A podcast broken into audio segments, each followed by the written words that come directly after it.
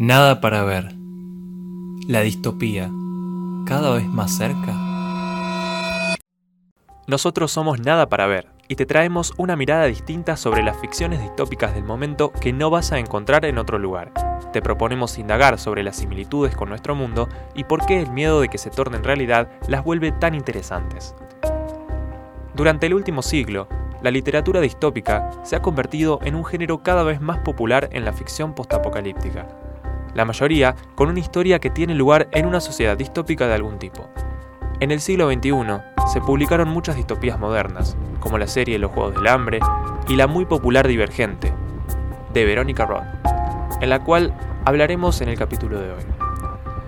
En una Chicago distópica y futurista, la humanidad ha sufrido un acontecimiento devastador, y son pocos los sobrevivientes que han encontrado un nuevo modo de vida, lleno de reglas y facciones, que permiten que puedan subsistir todos en armonía, tratando de evitar lo que los condujo a la desgracia. Hace 100 años, después de la guerra, nuestros fundadores crearon un sistema que pensaron prevendría futuros conflictos y establecería la paz. Hoy, las pruebas de aptitud, basadas en su personalidad, los asignarán a una de las facciones. Aunque pensamos que elegir la facción indicada por su prueba es la mejor manera de asegurar el éxito en el sistema de facciones, tienen el derecho mañana, en la ceremonia de elección, de elegir cualquiera de las cinco facciones sin importar el resultado de la prueba.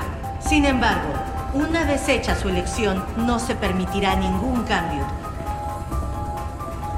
Una sociedad creada al comienzo de la Gran Paz plantea la separación de la sociedad para intentar erradicar sus males las mentiras, el egoísmo, la cobardía, los conflictos bélicos y el desconocimiento. Quienes culpaban a la agresividad crearon cordialidad. Los que culpaban a la ignorancia se agruparon en erudición. Contra el engaño surgió verdad. Contra el egoísmo, abnegación. Y contra la cobardía, osadía. Tras la ceremonia de elección, los jóvenes pasan por un proceso de iniciación en cada facción. El que no lo supere se quedará sin facción, convirtiéndose en un abandonado. Pues hoy deben tomar una importante decisión. ¿Seguro sus padres apoyarán la elección que decidan hacer? No se supone que sea una elección. Digo, la prueba debe decirnos qué hacer. Aún eres libre de elegir. Pero ustedes no quieren eso.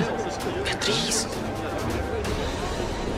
Para mantener la paz, el gobierno desplaza a aquellos que no encajan en ninguna de las facciones y busca deshacerse de aquellos considerados divergentes o que pueden encajar en más de un grupo. La estructura social, la desigualdad y el desequilibrio de poder son características distópicas que se pueden ver a lo largo de la novela, lo que la convierte en una combinación entre el género distópico clásico y el de jóvenes adultos. También podemos encontrar un fuerte componente clasista, ya que la sociedad se divide en grupos, se mantienen separados y en los cuales las personas tienen diferentes tareas y son tratadas de manera diferente según a qué facción pertenecen. El sistema de facciones es algo vivo compuesto por células, que son ustedes. Y la única manera de que sobreviva y crezca es que cada uno tome su lugar correspondiente. El futuro pertenece a aquellos que saben cuál es su lugar se puede ver una conexión entre el entorno distópico físico, por los efectos de la guerra, y las acciones de la sociedad. El derrumbe devastador de la ciudad es consecuencia humana, un acto consciente con la intención de destrucción total. Por esto, la humanidad tomó medidas radicales para asegurarse de que no volviera a ocurrir algo similar. Acción antes que sangre. Es un buen ideal, pero es difícil de cumplir. Va en contra de la humanidad fundamental. Pero esa es la debilidad que debemos superar. ¿La naturaleza humana es una debilidad? Creo que esa humanidad es el enemigo. Nos hace guardar secretos, mentir, robar. Yo quiero erradicar eso. Así mantendremos una sociedad estable y pacífica.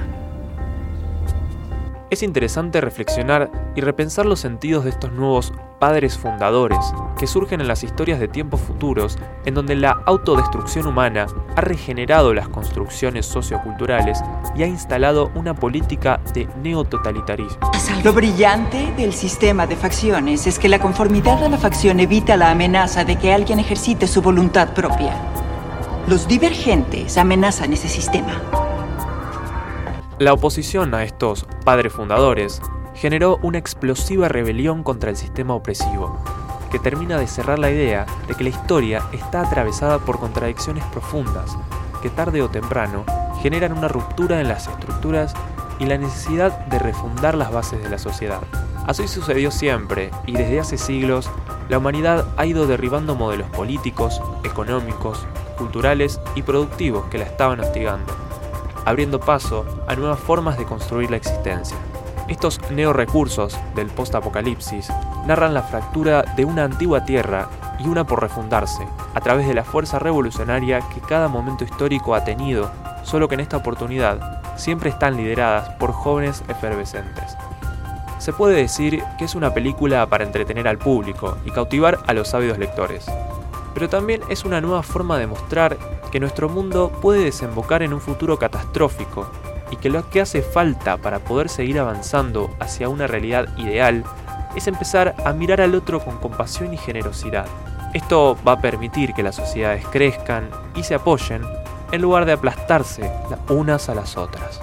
Así concluye el capítulo 7 en Nada para ver. Nos encontramos la próxima.